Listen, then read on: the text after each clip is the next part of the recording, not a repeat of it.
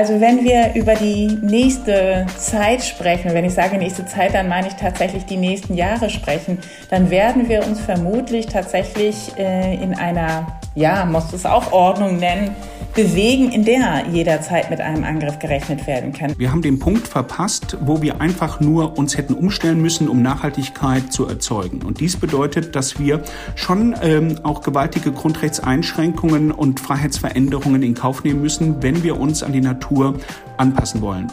Man kann überhaupt nicht davon reden, dass es in Deutschland ein ÖPNV-Netz gibt. Was aber jetzt gut ist an dem 9-Euro-Ticket, ist, dass es ein Problembewusstsein dafür gibt. Der Pessimismus ist wirklich sehr stark, weil es zu erwarten ist, dass die Demokraten mindestens das Repräsentantenhaus verlieren. Und dann ist die ordnungsgemäße Durchführung der Präsidentschaftswahl 2024 nicht mehr gegeben. Also dann ist an die Demokratie in den USA ist ein großes Fragezeichen zu machen.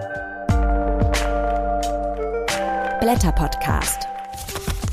Von den Blättern für deutsche und internationale Politik. Hi und herzlich willkommen zum Blätter Podcast. Ihr hört die Ausgabe zum Juniheft der Blätter. Und in diesem Podcast geht es um folgende Themen.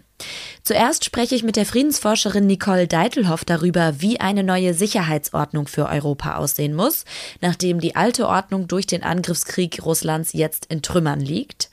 Dann plädiert der Jurist Jens Kersten für ein ökologisches Grundgesetz und wie sich dafür auch unser Verständnis von Freiheit ändern muss.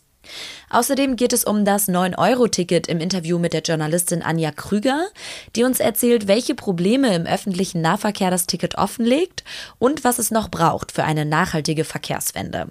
Und dann analysiert der Blätterredakteur Thomas Greven den Kulturkampf in den USA, der sich im aktuellen Wahlkampf für die Kongresswahlen einmal mehr zuspitzt. Und regelmäßige Blätter-Podcast-HörerInnen wissen, dass ich hier zu Beginn des Podcasts nie alleine bin, sondern es begrüßt euch immer abwechselnd ein Mitglied der Blätterredaktion. Und in dieser Folge ist es Steffen Vogel. Hallo Steffen. Hallo, grüß dich. Und Steffen, ihr erzählt immer am Anfang noch mal ganz kurz, welche Themen es im Blätterheft noch gibt, die nicht hier im Podcast vorkommen. Welche sind das in der Juni-Ausgabe? Ja, der Ukraine-Krieg lässt uns natürlich auch in dieser Ausgabe nicht los. Was wir aber diesmal versuchen, ist stärker einen Blick nach vorne zu werfen und uns zu fragen, was bedeutet dieser Einschnitt, den dieser Angriffskrieg ja nun mal markiert, für die nähere Zukunft. Du hast ja schon Nicole Deitelhoff erwähnt, die eine solche Analyse vornimmt, aber wir haben auch noch andere Stimmen. Tatjana Tschortschenko zum Beispiel beleuchtet, wie im ukrainischen Diskurs auf den Krieg geblickt wird. Da gibt es einerseits ein Erschrecken, dass dieser Krieg nicht nur von Putin und seinem inneren Zirkel, sondern offenbar auch von größeren Teilen der russischen Gesellschaft mitgetragen wird, also von einer Gesellschaft, die bis vor dem Krieg sehr eng verflochten war mit der ukrainischen. Andererseits gibt es aber auch eine Debatte, was der Widerstand gegen die Invasion für den gesellschaftlichen Zusammenhalt und für das ukrainische Selbstbild bedeutet, aber auch, was aus ukrainischer Sicht als Sieg äh, gelten könnte. Und daran schließt ganz gut ein Text an von Wolfgang Zellner, der nämlich warnt, dass es eben keinen klaren Sieg einer der beiden Parteien geben könnte, sondern dass vielmehr so etwas eintritt wie eine beiderseitige Erschöpfung, die dann in einen Waffenstillstand mündet, der ausgesprochen brüchig wäre. Und eine solche fragile Situation, die sie irgendwo zwischen Krieg und Frieden changiert, die würde gerade die Europäische Union vor große Herausforderungen stellen. Tatjana Schoschenko und Wolfgang Zellner waren übrigens auch hier in der April-Ausgabe im Podcast zu hören. Das waren auch zwei sehr interessante Gespräche über die Ukraine. Da lohnt es sich auf jeden Fall noch mal reinzuhören. Genau. Und ähm, Angesichts dieser Herausforderung stellt sich aber natürlich die Frage, ist das hiesige Personal, das hiesige politische Personal dem wirklich gewachsen? Und mein Kollege Albrecht von Lucke meldet da mit Blick auf Deutschland erhebliche Zweifel an. Denn gerade Kanzler Olaf Scholz agiert derzeit eher wie ein Getriebener und seine Aussagen gerade mit Blick auf strategische Ziele sind ausgesprochen unklar. Das sind also die Texte, die sich mit der Ukraine und den Folgen des Krieges beschäftigen. Welche Themen habt ihr darüber hinaus noch? Wir haben zum Beispiel einen großen Text von Paul Mason, der unabhängig vom Ukraine-Krieg entstanden ist, aber durchaus gewisse Bezüge zu dem aufweist, was da an äh, schrecklichen Dingen passiert. Er befasst sich nämlich mit der Rückkehr des Faschismus, den man in vielen Orten der Welt ähm, erleben muss. Und das Spannende an Masons Text ist, dass er den Faschismus äh, unter Rückgriff auf Hannah Arendt als das radikal Böse begreift. Mason sagt, der Faschismus ist ein systematischer Antihumanismus und daher braucht es eine Moralphilosophie, um ihn richtig zu analysieren und um ihn letztlich auch besiegen zu können. Ja, und wenn wir jetzt mal auf die deutsche Innenpolitik blicken, dann zeigt sich, dass der Krieg auch der deutschen Linkspartei ziemlich zu schaffen macht. Es gibt eine neue ähm, Studie im Auftrag der Rosa-Luxemburg-Stiftung, die zeigt, dass zuletzt viele Wähler der Partei den Rücken gekehrt haben, weil sie mit ihrer Haltung äh, in dieser Kriegsfrage unzufrieden waren. Und das verstärkt einen äh, Abwärtstrend, den die Partei schon länger erlebt und der derzeit in eine regelrechte Existenzkrise mündet. Und gerade vor dem Parteitag im Juni stellt sich also die Frage, wie geht es weiter mit der Partei? Dazu haben wir einen Text von Horst Kahrs, der lange bei der Rosa-Luxemburg-Stiftung gearbeitet hat, und dem Berliner Kultursenator Klaus Lederer. Und dann gibt es einen Text, der weitergeführt wird in der Juni-Ausgabe, der mit einem ersten Teil in dem Maiheft begonnen hat. Und zwar ein Text über den neuen Antisemitismusstreit. Ich habe den in der letzten Folge auch kurz schon mit Annette angesprochen. Ähm, und in diesem zweiten Teil geht es eben unter anderem um den Apartheidsvorwurf gegenüber Israel. Der ist mit dem Bericht äh, von Amnesty International, der Anfang des Jahres erschienen ist, nochmal ähm, mehr in die Öffentlichkeit gerückt. Und der Blätter mit Herausgeber Micha Brumlik und der Politikwissenschaftler Gerd Krell, die analysieren, in welcher Verbindung die Begriffe zu dem realen Konfliktgeschehen im Nahostkonflikt stehen. Auch das ein sehr lesenswerter Text. Außerdem gibt es gerade für den Sommer, wenn ihr vorhabt, ähm, noch in den Urlaub zu fahren oder ein bisschen Zeit über den Sommer habt zu lesen, gibt es gerade ein Angebot von den Blättern und zwar das Sommerabo. Steffen, was sind da die Details? Ja, das ist eigentlich ein unschlagbares Angebot. Ihr bekommt nämlich für gerade mal 15 Euro die drei folgenden Ausgaben der Blätter geliefert. Sowohl als äh, Printausgabe als auch als Digitalausgabe. Das heißt, ihr könnt die Blätter auch auf eurem Tablet oder auf eurem Smartphone lesen. Und als besonderes Gimmick, wir liefern euch die Blätter auch gerne an euren Urlaubsort. Also ein bisschen Sommerlektüre. Danke dir für die Übersicht über das Heft, Steffen. Sehr gerne.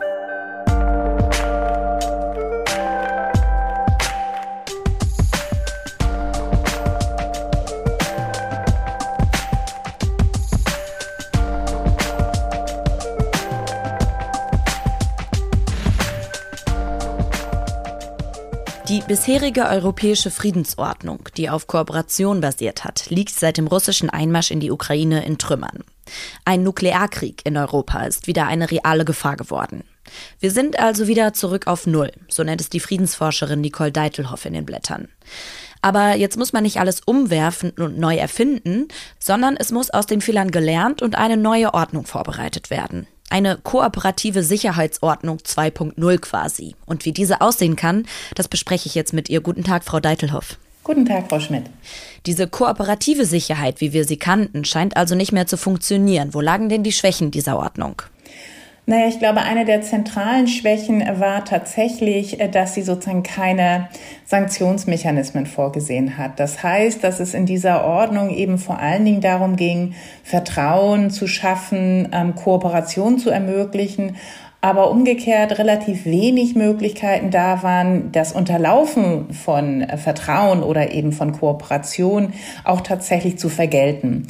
Und wenn man dann gleichzeitig im Blick behält, dass die Verbindung, die Verknüpfung oder Interdependenz, wie wir sagen, zwischen Europa und Russland extrem asymmetrisch verlaufen sind, gerade im Bereich von ähm, Energie, dann hat das eben dazu geführt, dass die eine Seite letzten Endes die andere kostenfrei ausnutzen konnte.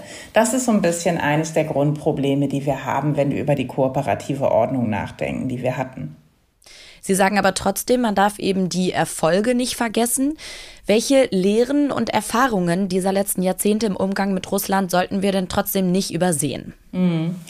Ich glaube, wenn, wenn man sich die gegenwärtige Debatte so ein wenig anschaut, dann ähm, könnte man schnell den Eindruck gewinnen, dass alles, was diese kooperative Sicherheitsordnung ausgezeichnet hat, eigentlich auf den Müllhaufen der Geschichte gehört. Also keinerlei Verflechtung mehr mit Russland, keine gemeinsamen Institutionen mehr. Das sei im Grunde genommen alles umsonst und mit jemandem wie Putin und ähm, der russischen Aggression könne man nur umgehen, indem man auf Abschreckung und Wehrhaftigkeit setzt. Und ich denke, das ist eben auch ein Trugschluss. wenn wir überhaupt in Zukunft wieder so etwas wie eine Friedensordnung haben wollen, dann brauchen wir ein gewisses Maß an Verflechtung. Verflechtung zwischen Gesellschaften und den Staaten, die sie repräsentieren, führt eben dazu, dass wir ähm, verbunden miteinander bleiben, dass wir regelmäßig miteinander kommunizieren können und dadurch auch in der Lage sind, eigentlich einzuschätzen, was die jeweils andere Seite denkt, welche Präferenzen sie hat. Und das hilft uns sozusagen zu steuern, eben auch ähm, miteinander gemeinsam einen Weg zu finden. Also eben zu verhindern, dass man von einer Krise in die andere torkelt, weil man der anderen Seite immer das Schlechteste unterstellt, sondern eben Möglichkeiten hat einzuschätzen, wann eine bestimmte Handlung des Gegenübers neutral ist oder eben auch ganz positiv zu bewerten ist. Und dafür braucht es Kommunikation, dafür braucht es ein, ein Grundmaß an äh, Verständigung miteinander und das wird eben erzeugt und stabilisiert durch Verflechtung, also eben durch diese wechselseitige Abhängigkeit voneinander. Was wir verhindern müssen, ist, dass sie wieder diese extrem asymmetrische Form annimmt, die sie eben zwischen Russland und Europa in der Vergangenheit und teils noch Gegenwart hat. Sie sagen also, zu einer neuen Sicherheitsordnung gehört auch Abschreckung. Jetzt sehen wir, dass die NATO-Erweiterung im Norden bereits im vollen Gange ist. Finnland und Schweden haben ihre Beitritte zur NATO beantragt. Ist es also für eine zukünftige Sicherheitsordnung zwangsläufig, dass die NATO erweitert und gestärkt werden muss? Ähm, zwangsläufig bedeutet sie das ganz sicher nicht, aber es ist eben eine Dynamik, die in Gang gekommen ist durch die russische Aggression. Also dass Staaten, die sich in der Vergangenheit nicht für das NATO-Bündnis entschieden haben, sondern neutral geblieben sind, durch das ähm, ja, unglaublich brutale Vorgehen Russlands und auch kaltblütige Vorgehen mit dieser Invasion in die Ukraine daraus für sich den Schluss gezogen haben, dass ein neutraler Status nicht mehr sicher genug ist, dass man nicht mehr darauf vertrauen kann, dass Russland diesen neutralen Status akzeptiert und deswegen ähm, die Entscheidung trifft, aufgrund von Sicherheitserfordernissen tatsächlich einem Verteidigungsbündnis wie der NATO beizutreten. Also das war äh, überhaupt nicht zwangsläufig, ist auch für eine neue Ordnung nicht zwangsläufig notwendig, aber es entspricht eben dem Sicherheitsbedürfnis dieser Staaten. Und das ist sozusagen direkte Konsequenz von Russlands Verhalten. Welche Reaktion des Kremls darauf erwarten Sie? Ähm, dass Russland das natürlich alles andere als begrüßen wird, ist vollständig klar. Russland hat ja immer gesagt, dass sie auch ähm, überhaupt nur eine Militäroperation, wie man es ja dort immer noch nennt, in der Ukraine durchführen, um eben der NATO-Aggression, also dieser Erweiterung immer weiter an die ähm, ähm, russische Grenzen heranzukommen, etwas entgegensetzen will. Jetzt hat man das Ergebnis, dass es demnächst vermutlich zwei neue NATO-Mitglieder äh, geben wird, eben die Nordflanke der NATO. Von daher reagiert äh, Russland natürlich hier mit Säbelrassen, mit Drohungen, dass das sowohl für Schweden als auch für Finnland negative Konsequenzen hat. Wir können auch damit rechnen, dass es wieder zu symbolischen Grenzverletzungen und Nadelstichen kommen wird, also eben russische U-Boote, die in Hoheitsgewässer einfahren oder Kampfflugzeuge, die den, die den Luftraum verletzen. Das haben wir ja auch schon in der Vergangenheit gesehen. Ich erwarte aber nicht, dass Russland tatsächlich sozusagen militärisch ähm, irgendetwas tun wird, also Angriffe fliegen wird oder irgendwas in der Art. Das kann es auch gar nicht, weil die eigenen Kräfte viel zu sehr durch die Ukraine gebunden sind. Also es hat überhaupt nicht die Möglichkeiten, das jetzt zu tun. Und diese Abschreckung in Schach halten und diese Verflechtungen absichern, wie Sie sagen, wer soll das denn machen? Welche Akteure sollen da Ihrer Meinung nach eine europäische Sicherheitsordnung neu begründen? Na, es sind im Grunde genommen, wenn wir jetzt mal institutionell sprechen, dann ähm, haben wir da zwei äh, Akteure vor uns. Das eine sind äh, oder ist die Europäische Union beziehungsweise ihre 27 äh, Mitgliedstaaten. Das andere ist natürlich die NATO.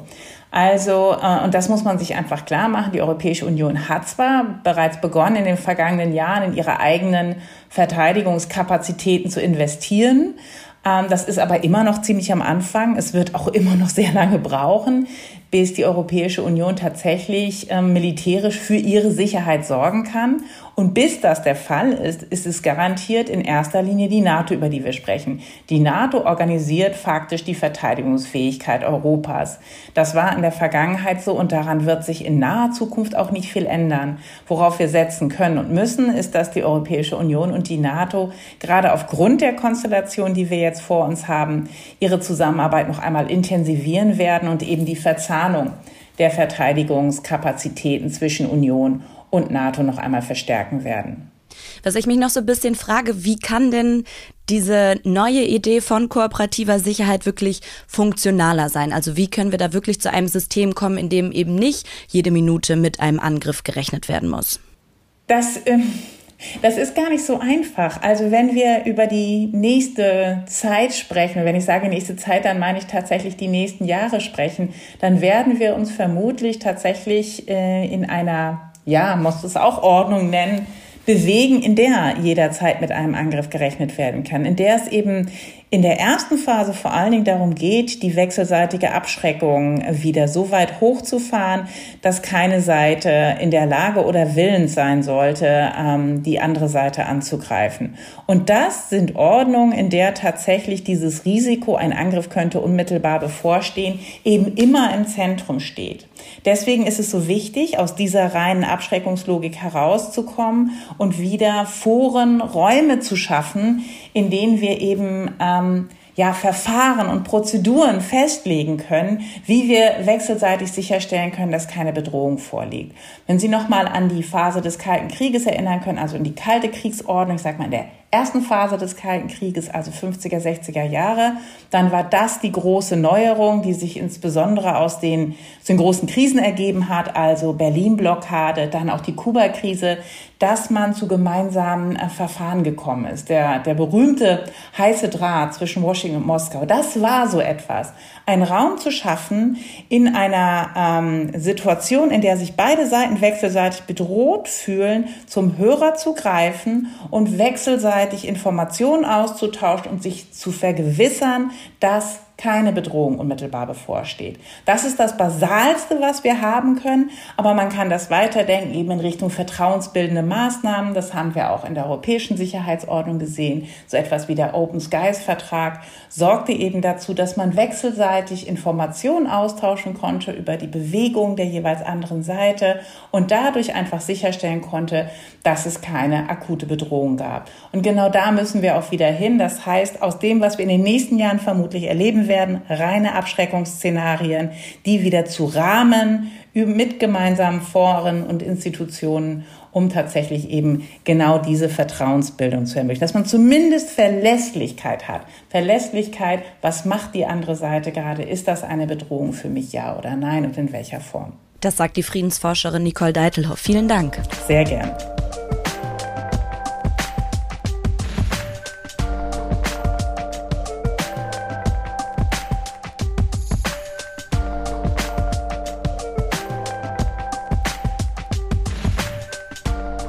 Vergangenes Jahr hat das Bundesverfassungsgericht einen Beschluss gefasst, der bahnbrechend war.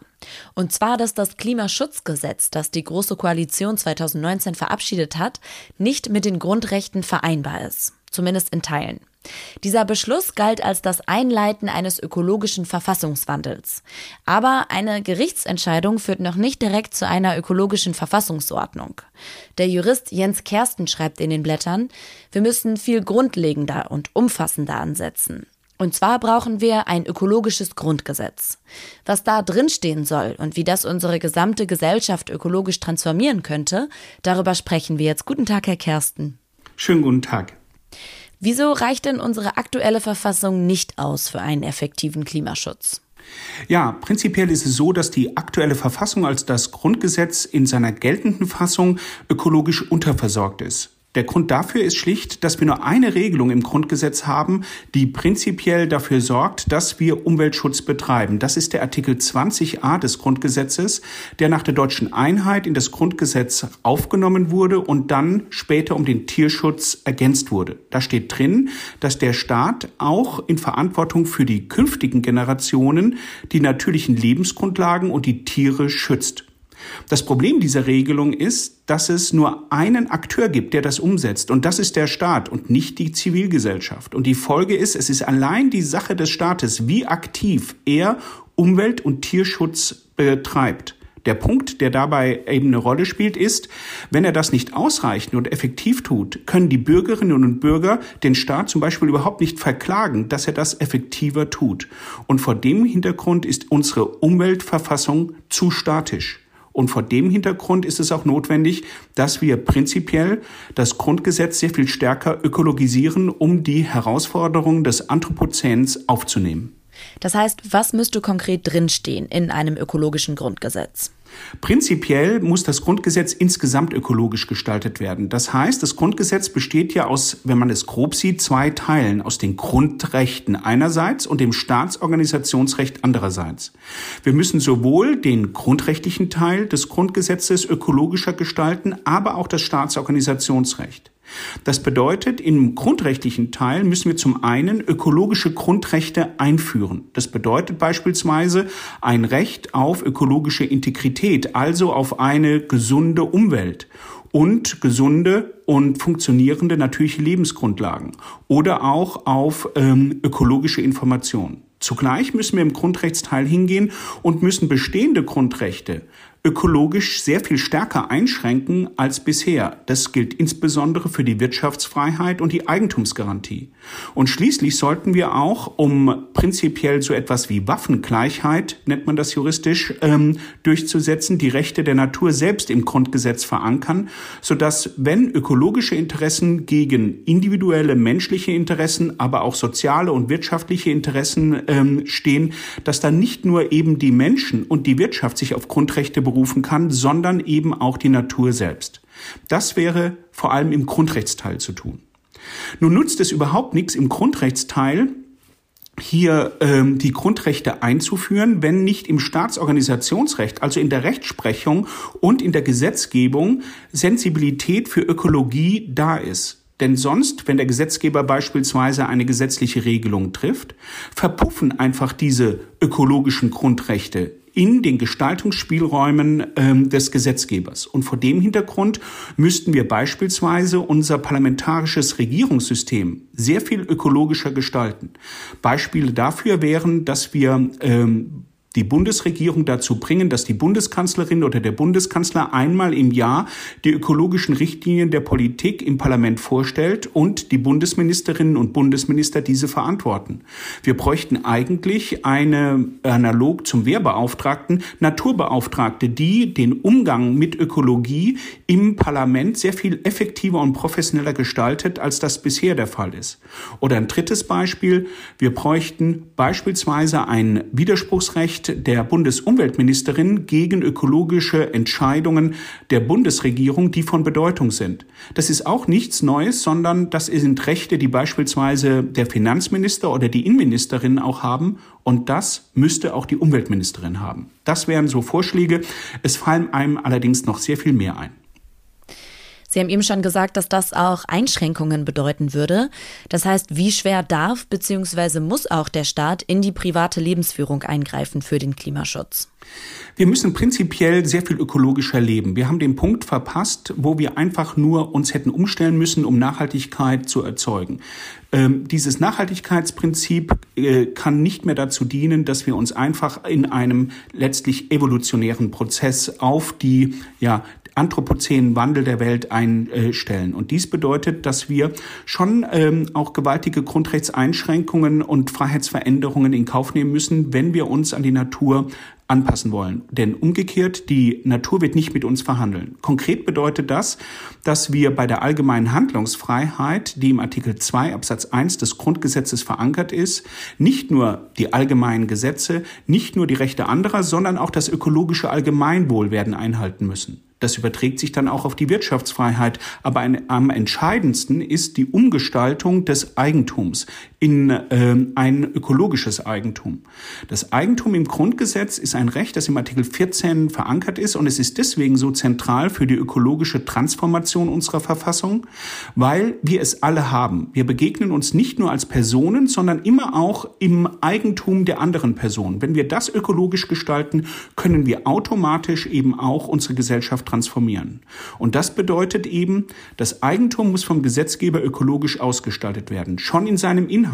Bestimmte Gegenstände des Eigentums, ähm, bestimmte ökologische Rechte können, entschuldigen Sie, bestimmte ökologische Gegenstände können nicht mehr ähm, eigentumsfähig sein. Das ist heute schon beim Grundwasser der Fall.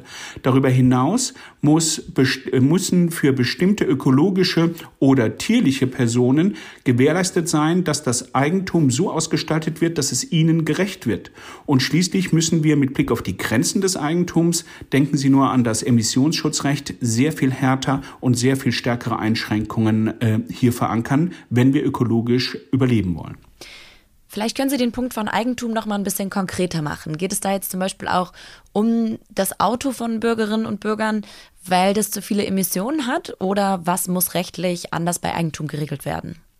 Prinzipiell ist es so, dass man es eigentlich sehr gut erläutern kann an ökologischen Gütern, die wir haben. Wir haben ökologische Güter, wie beispielsweise ähm, das Wasser. Und hier ist der Gesetzgeber heute schon hingegangen und hat gesagt, das ist ein so wichtiges ökologisches Gut, dass es nicht eigentumsfähig ist. Das heißt, das Wasser ist prinzipiell aus der Eigentumsordnung herausgenommen, soweit es sich um Grundwasser handelt. Das müssten wir mit anderen Umweltmedien eben auch tun. Wahrscheinlich ähm, auch mit Blick ähm, auf ähm, Immobilien in großem Umfang. Der zweite Punkt, ähm, den wir haben, sind unsere Alltags Alltagsgegenstände. Da haben Sie das Auto angesprochen, aber es gilt eigentlich ähm, und vor allem wiederum äh, zum Beispiel für die Häuser, in denen wir wohnen. Da brauchen wir eine sehr viel ökologischere Gestaltung. Das passiert schon sehr intensiv, wenn neue Häuser gebaut werden, aber jede Kommune weiß, das Hauptproblem sind hier die Häuser im Bestand. Das heißt, wie gestalten wir Häuser, die nicht klimafreundlich sind? Wie gestalten wir die um? Und hier stehen ähm, die Kommunen vor allem vor dem Problem, dass die Bürgerinnen und Bürger das nicht freiwillig tun werden, obwohl Eigentum verpflichtet und das heißt auch ökologisch verpflichtet. Im Augenblick ist es so, dass es noch viel über die staatliche Förderung geht, aber das ist letztlich wiederum eine Umverteilung von Geld, ja, zu Leuten, die es, sagen wir es untechnisch, eh schon haben. Und vor dem Hintergrund sieht man an diesem Punkt nicht nur, wie die soziale und die ökologische Frage zusammenhängen, sondern dass gerade mit der Gestaltung Nutzung des Eigentums in Immobilien eine sehr viel stärkere ökologische Umgestaltung erfolgen muss. Hinter dem, was Sie sagen, steht ja auch die Idee, dass wir unsere Freiheit äh, in Zukunft anders denken müssen. Das heißt, was für eine Idee von Freiheit müssen wir in Zukunft haben und wovon müssen wir uns vielleicht auch verabschieden? Also man kann das ja, äh, glaube ich, ganz gut ähm, daran verdeutlichen, dass in dem Augenblick, wo man sagt, wir müssen eine ökologische Transformation haben, sofort das Schlagwort von der Ökodiktatur kommt. Ich halte das einfach nur für so einen äh, Reflex und man muss einfach ein bisschen nochmal drüber nachdenken, dass Freiheit ja nicht einfach nur bedeutet, ähm, dass man tun und lassen kann, was man will, sondern dass man eben auch mit anderen und eben auch mit der Natur so zusammenlebt, dass das für alle anderen auch sozial und ökologisch verträglich ist. Wir brauchen brauchen äh, irgendwie nicht eine Ökologie, die marktkonform ist, sondern der Markt muss ökologiekonform sein. Das heißt, wir stehen nicht vor der Alternative Verwüstungswachstum ökologisch oder überhaupt kein Wachstum, also Nullwachstum, sondern was wir brauchen, ist ein ökologisches Wachstum. Und hier sieht man ja, wie dann einerseits Freiheitsrechte, Wachstum und Wirtschaftsfreiheit und Ökologie zusammenspielen. Im Augenblick aber in der Situation, in der wir uns äh, befinden, kommt es vor allem darauf an, dass wir ähm, einsehen, wir brauchen ökologische Grenzen, die eben uns auch erlauben zu überleben und Freiheiten in Zukunft wahrzunehmen. Denn wenn wir das nicht tun, ist ganz ganz klar, wird das Freiheit, wird die Freiheit und vor allem auch das Eigentum in, im Klimawandel schlicht dahinschmelzen oder ja, in den anstehenden Meeren untergehen. Das sagt der Jurist Jens Kersten. Vielen Dank. Vielen Dank auch von meiner Seite.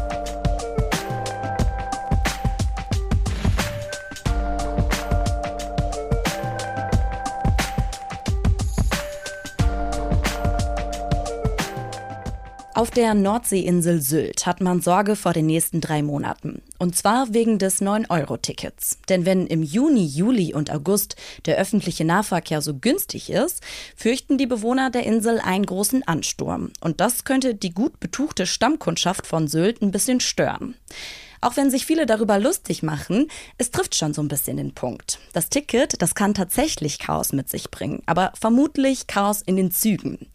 Denn auf so viele Fahrgäste ist der öffentliche Nahverkehr in Deutschland gar nicht ausgerichtet. Die Journalistin Anja Krüger schreibt in den Blättern über die Chancen und die Probleme des Tickets und darüber, was für eine nachhaltige Verkehrswende zu tun ist. Hallo, Frau Krüger. Hallo.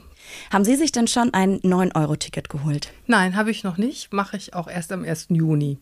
Und haben Sie dann, wenn Sie ähm, unterwegs sind im öffentlichen Nahverkehr, ein bisschen Angst, dass es Chaos gibt? Ich glaube, es wird auf einzelnen Strecken Chaos geben, zum Beispiel Berlin an, an die Ostsee und so. Aber ansonsten glaube ich eigentlich, dass es nicht so schlimm kommen wird, wie jetzt alle Leute behaupten. In, Im regulären Nahverkehr, ich glaube, es gibt große Probleme für die Pendler. Das wird auf jeden Fall der Fall sein, weil es jetzt im Berufsverkehr schon so eng ist, dass Pendler, ähm, dass es einfach kein Vergnügen ist zu pendeln. Und das wird sich extrem verschärfen. Dazu kommt ja, dass das Ticket auch nur genutzt werden kann, wenn es eben auch einen Bus- und Bahnnetz überhaupt gibt. Das heißt, wem bringt denn dieses vergünstigte Ticket jetzt überhaupt was? Also vor allen Dingen den Leuten in den Städten, das glaube ich schon, und den Stammkunden und Kundinnen. Denn ähm, die Leute, die auf dem Land wohnen und regelmäßig mit Bus und Bahn fahren, zum Beispiel mit dem Auto zum Bahnhof und dann weiter, die haben auch was davon. Aber es gibt ein großes Problem auf dem Land, denn es gibt wirklich viele Regionen, zum Beispiel Mecklenburg-Vorpommern, aber auch in Bayern, die sind einfach abgeschnitten vom, vom ÖPNV. Da ist die nächste Haltestelle eine halbe Stunde zu Fuß oder noch weiter weg. Oder das Angebot ist so schlecht, da kommt dann einmal am Tag ein Bus und ja, ob einmal am Tag ein Bus kommt oder keiner, ist gar nicht so ein großer Unterschied. Also welche Probleme, die es im öffentlichen Nahverkehr gibt, werden jetzt mit dem Ticket offengelegt? Also vor allen Dingen die fehlenden Kapazitäten, also zum Beispiel im Berufsverkehr die wirklich nicht vorhandenen Netze. Es gibt, man kann überhaupt nicht davon reden, dass es in Deutschland ein ÖPNV-Netz gibt. Also es gibt Städte wie Berlin, München, Hamburg. Da braucht man nicht mehr auf den Fahrplan zu gucken. Man geht einfach zur Haltestelle und wenn man mal sieben Minuten wartet, hat man schlechte Laune.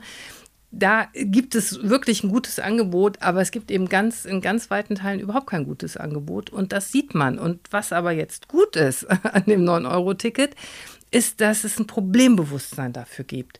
Und ich glaube, dass das ganz wichtig ist, um den ÖPNV voranzubringen, dass viele Leute jetzt sehen, wo die Lücken sind oder auch selber spüren, die sich ein Ticket kaufen, um es einfach mal auszuprobieren und merken, oh, ich komme hier gar nicht so voran, wie ich das gerne hätte. Und ich hoffe, dass die öffentliche Diskussion dann auch in diese Richtung geht, zu sagen, man muss einfach den ÖPNV viel, viel, viel stärker ausbauen, als das bis jetzt der Fall ist. Was braucht es denn dann jetzt über das auf die drei Monate begrenzte 9-Euro-Ticket hinaus noch an Investitionen? Viele Milliarden, muss man sagen. Wie viele genau kann man schlecht sagen, alleine wegen der Inflation. Aber ähm, etliche Studien gehen davon aus, dass es 8 Milliarden pro Jahr sind nur was die Kapazitäten aus, an, angeht, da geht es dann um Fahrzeuge, aber da geht es dann auch um Schienen und solche Sachen. Und man bräuchte ungefähr 4 Milliarden, äh, um die Personalkosten zu bewältigen. Denn wenn man mehr Züge hat und Busse, braucht man natürlich auch mehr Leute, die die Züge und Busse fahren. Und es ist völlig klar, dass es wirklich viel Geld ist. Es ist immer die Frage, womit man das natürlich äh, in Beziehung setzt. Zum wenn man es vergleicht mit den, mit den 100 Milliarden ähm, für, für, für Aufrüstung, dann ist es nicht mehr so viel, wenn man bedenkt, worum es geht.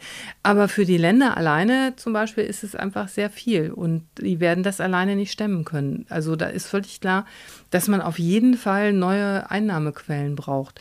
Und die Einnahmequellen können aber nicht die Ticketeinnahmen sein, denn das zeigt ja gerade das 9-Euro-Ticket. Es wird angenommen, der ÖPNV wird angenommen, wenn er günstig ist. Aber wenn äh, das 9-Euro-Ticket wieder, wenn das Monatsticket wieder 90 Euro kostet oder sogar noch mehr, ja, dann ist es nicht mehr attraktiv.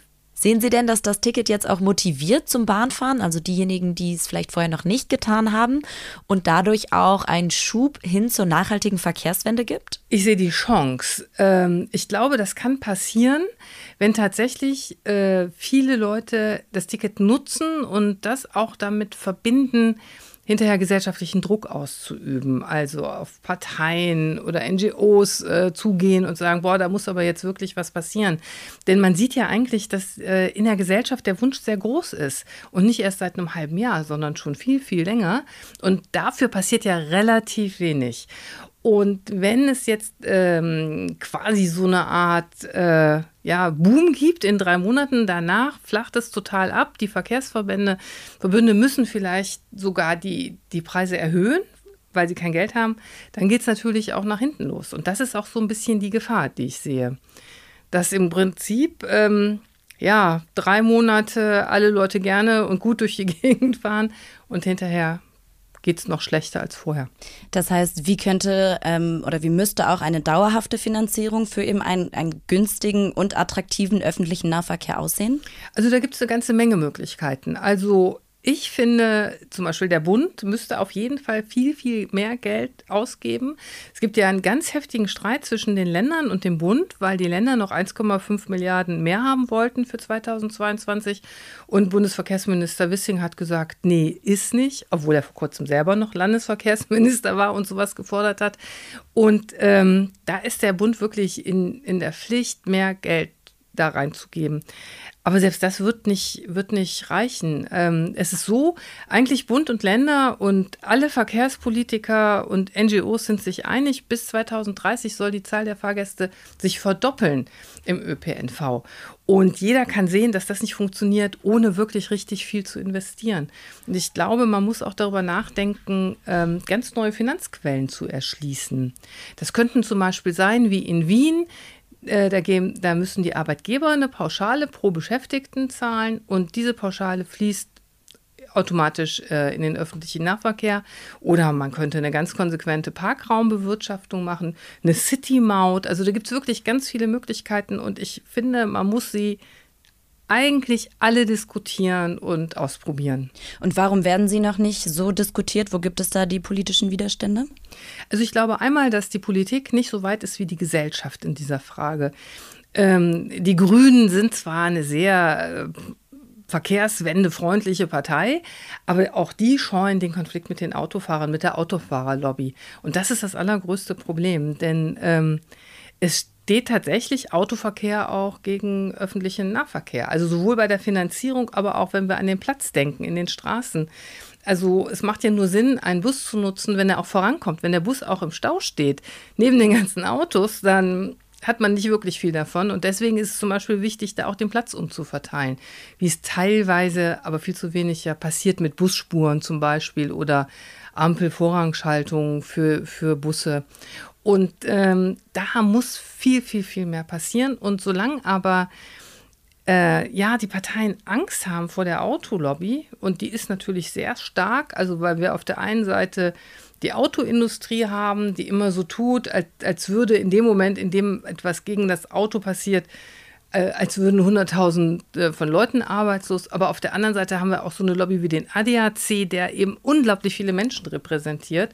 Ich glaube, mehr als die katholische Kirche. Und die können einfach ungeheuren Druck ausüben. Das sagt die Journalistin Anja Krüger. Vielen Dank. Gerne.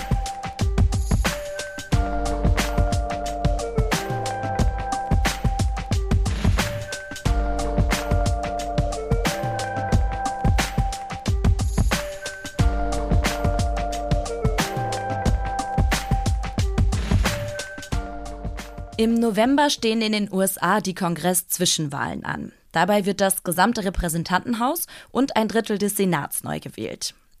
Die heiße Phase des Wahlkampfs ist jetzt schon ein bisschen früher losgegangen als gewöhnlich. Ausgelöst wurde das durch drei Schlüsselereignisse.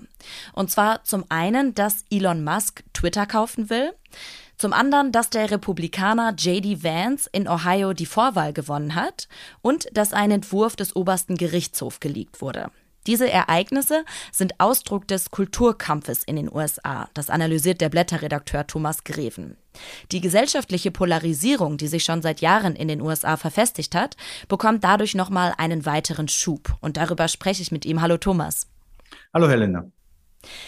Thomas, was hat denn der Kulturkampf jetzt mit Elon Musk zu tun? Ja, Elon Musk äh, will ja äh, Twitter kaufen, auch wenn er da jetzt schon wieder einiges an äh, Nebelkerzen verschießt. Und er begründet das damit, dass er möchte, dass die Plattform ähm, sozusagen eine vollständige Meinungsfreiheit äh, garantiert.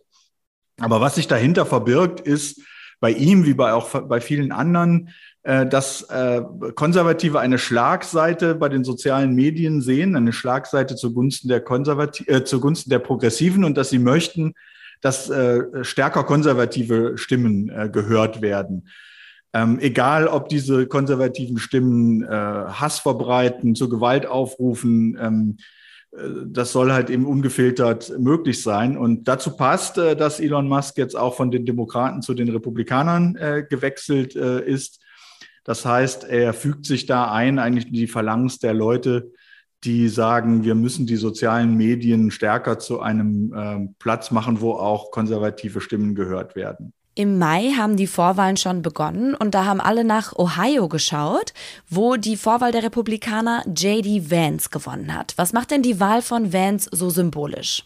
Eigentlich ging es darum, wie bei, bei vielen anderen Wahlen auch, äh, um die Frage, äh, wie viel Zug äh, Donald Trump äh, noch hat bei der republikanischen Basis. Also ob er über die Begeisterung, die Menschen für ihn empfinden, hinaus auch äh, Wähler dazu mobilisieren kann, von ihm favorisierte Kandidaten ähm, ins, äh, äh, zu nominieren. Ja? Also die haben ja jetzt noch keine, keine Ämter gewonnen, sondern sind erstmal die Kandidaten. Und das war äh, insbesondere deshalb bei JD Vance äh, spannend, weil der noch bis vor sehr kurzem sich sehr, sehr kritisch über Trump äh, geäußert hat, also wirklich auch zum Teil unflätig. Und man sieht hier aber, dass, ähm, dass Trump A diesen Zug noch hat bei den Wählerinnen und Wählern. Nicht überall, der, nicht alle seine Favoriten gewinnen, dass es im Prinzip völlig egal ist, was jemand sagt. Und das hat eben mit dieser von dir auch schon angesprochenen Polarisierung zu tun, die ich inzwischen eigentlich ähm, zu Teilen Tribalisierung nennen würde, weil es ganz klar wird, immer klarer wird, dass es überhaupt nicht mehr darauf ankommt, was gesagt wird, sondern nur noch von wem.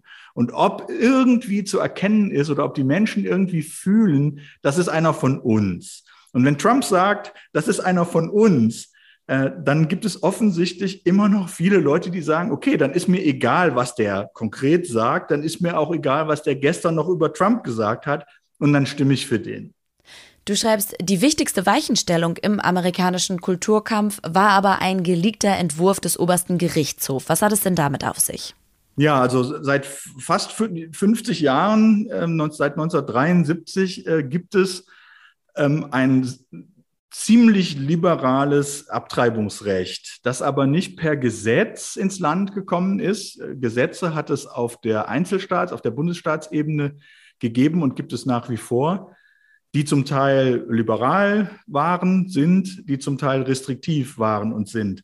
Und 1973 hat der äh, oberste Gerichtshof äh, beschlossen, auf der Basis einer Interpretation der Verfassung, also nicht einer Interpretation eines Gesetzes, sondern auf der Basis der Interpretation einer, der Verfassung, dass das Recht auf Privatheit, das Recht auf Abtreibung mit einschließt. Und das ist dann nochmal präzisiert worden und ähm, aus europäischer Sicht ist, ist das ein sehr liberales Urteil. Und anhand dieses Urteils hat sich dann eine Gegenbewegung formiert, die jetzt nach fast 50 Jahren, so deutet es das geleakte, das, das geleakte Urteil an, am Ziel angekommen ist. Und das Ziel besteht, dieses liberale Urteil zu kippen und eben wieder den Einzelstaaten, den Bundesstaaten zu erlauben, auf dieser Ebene zu regulieren. Und das wird dazu führen, dass es, ähm, ähm, dass diese Polarisierung, diese Tribalisierung jetzt auch noch auf der Ebene zwischen den Staaten noch mal sehr viel schärfer zu spüren sein wird, weil in manchen Staaten wird, werden Frauen dazu gezwungen werden, auch Kinder, auch Babys auszutragen, die bei einer Vergewaltigung gezeugt werden. Und auf der anderen Seite hat man progressive Staaten, wo das, äh, äh, das sogenannte Recht auf Wahl, also Pro-Choice, so weit äh, interpretiert wird, dass zu einem sehr späten Zeitpunkt in der Schwangerschaft noch abgetrieben wird. Äh, das wäre etwas, was in Deutschland auch durchaus ähm, nicht ähm, mehrheitsfähig wäre, glaube ich. Und natürlich noch ähm, die, die ganzen anderen Aspekte des Kulturkampfs. In vielen Staaten ähm, darf jetzt zum Beispiel, dürfen Lehrer nicht über die äh, die rassistische Ermordung von Menschen in Buffalo sprechen, weil dann müssten sie über Rassismus sprechen und das sollen sie nicht mehr. Und in progressiven Staaten ähm, kann es zum Problem werden, wenn man ähm, ähm, sozusagen einen, einen, Studenten einen Film zeigt und nicht vorher zu erkennen gibt, dass es jetzt hier äh, gewalttätige Szenen geben wird. Also das Land treibt immer weiter auseinander und äh, sicherlich ist jetzt das äh, geleakte Urteil, auch wenn es noch nicht abschließend ist, das, was maßgeblich jetzt auch die politische Auseinandersetzung äh, strukturieren wird und auch den, den Wahlkampf in Sachen Mobilisierung strukturieren wird. Nicht einfach Männer gegen Frauen. Da darf man sich nicht vertun. Viele, viele Frauen sind auch kritisch gegenüber der liberalen Abtreibungsregelung gewesen und auch immer noch. Das ist ja ein ziemlich düsteres Bild der politischen Lage oder der politischen Kultur, die du da zeichnest in den USA. Gibt es denn auch Entwicklungen, die dir Hoffnung machen, diese Polarisierung oder diese Lebensrealitäten, auch die auseinandergehen, so zu überkommen?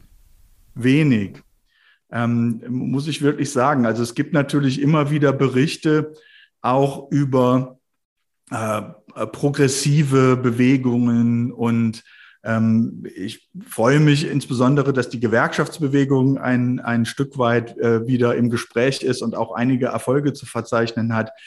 Ähm, aber ich muss schon sagen, ähm, was es ja braucht, ist, ein, äh, ist eine Versöhnung. Es ist, heißt, es braucht sozusagen nicht, nicht ähm, äh, konservative Erfolge auf der einen und progressive Erfolge auf der anderen Seite. Auch wenn man vielleicht ähm, näher politisch näher an den progressiven Erfolgen ist und sich darüber mehr freut. Aber es trägt natürlich auf seine Weise auch dazu bei, dass der Graben immer weiter auseinandergeht und dass die Kompromissfindung immer schwieriger wird. Das gilt ja zum Beispiel auch bei der Frage, äh, strukturellen Rassismus zu bekämpfen und poli äh, rassistische Polizeigewalt zu bekämpfen die Forderung Defund the Police, ja, also die Polizei, die nie so gemeint war, wie der konservative Gegner das dann verstanden hat, aber die trotzdem als Schlagwort natürlich von Menschen, die um ihre, um ihre Sicherheit im Angesicht von steigender Kriminalität äh, besorgt sind, ja nicht, nichts andere, nicht anders gelesen werden kann als auch ein, ein Überreizen der progressiven Politik. Ähm, das heißt, man ähm, kann vielleicht sagen, ja, wir sind dafür, dass Polizeiarbeit auch zum Teil mit Sozialarbeit ähm, angereichert wird, dass, äh, dass da die, die, die Budgets besser verteilt sind. Aber Defund the Police als Schlagwort hat selbstverständlich den, den, den Effekt, dass es Menschen auf der konservativen Seite äh, wütend macht und ängstlich macht. Und das macht dann auch die Kompromissfindung wieder schwierig. Das heißt, auf beiden Seiten gibt es äh, Kräfte, die die Gesellschaft immer weiter auseinandertreiben. Und ja, viele haben mit, mit Joe Biden, ein erfahrener Politiker, der es geschafft hat, in seiner Zeit im Senat auch parteiübergreifend äh, zu wirken, dass er vielleicht so eine versöhnende äh, Politik machen kann. Ähm, das ist nicht gelungen und ich sehe auch nicht, dass sich das ändern wird. Im Gegenteil, der Pessimismus ähm, ist wirklich sehr stark, weil es äh, jetzt äh, zu erwarten ist, dass die Demokraten mindestens das Repräsentantenhaus verlieren, vielleicht auch den Senat. Und dann ist die Ordnungs, aus meiner Sicht, die ordnungsgemäße Durchführung der Präsidentschaftswahl 2024 ist nicht mehr gegeben. Also dann ist an die Demokratie in den USA ist ein großes Fragezeichen zu machen. Also das ist deine Prognose, die Kongresswahl wird wahrscheinlich dazu führen, dass die Demokraten ihre Mehrheit verlieren?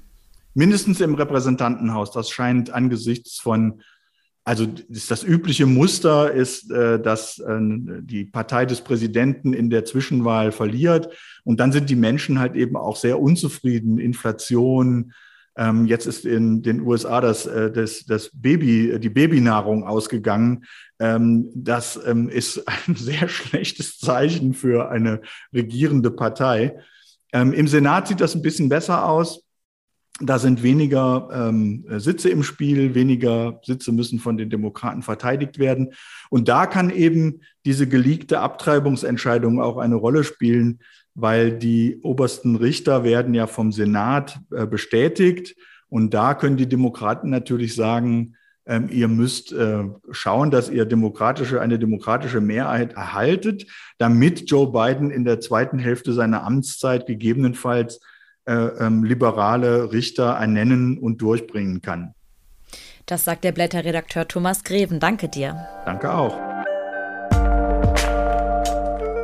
Das war die Juni-Ausgabe des Blätter-Podcast und wir geben hier am Ende immer noch eine kleine Aussicht auf das kommende Heft, das dann Ende Juni erscheinen wird. Steffen, kannst du schon sagen, was darin sein wird? Ja, wir werden unter anderem ein Pro und Contra zu einer sehr brisanten Frage haben, nämlich zu der Frage, ob der Westen in Russland einen Regimewechsel anstreben sollte. Außerdem ist ähm, der entscheidende Punkt oder auch Jung und Naiv im Blätterwald wieder losgegangen. Das ist das YouTube-Format von Jung und Naiv und den Blättern. Und da spricht der Blätterredakteur Albrecht von Lucke immer zusammen mit Thilo Jung und weiteren geladenen Gästen über aktuelle Themen. Es wird diskutiert. Es fällt eben sehr oft der Ausdruck der entscheidende Punkt. Und dieses Mal waren zu Gast Ulrike Herrmann, die Wirtschaftsjournalistin, und Maurice Höfgen, der Finanzexperte. Und es geht um die wirtschaftlichen und politischen Folgen des russischen Überfalls auf auf die Ukraine. Schaut euch das gerne mal auf der Blätterseite an oder auch bei YouTube auf dem Kanal von Jung und Naiv. Und die nächste Folge des Blätter Podcasts, die erscheint dann Ende Juni. Macht's gut, bis dann. Bis dann, ciao. Und an dieser Folge mitgearbeitet haben außerdem noch Caspar Berges und Jonas Lang.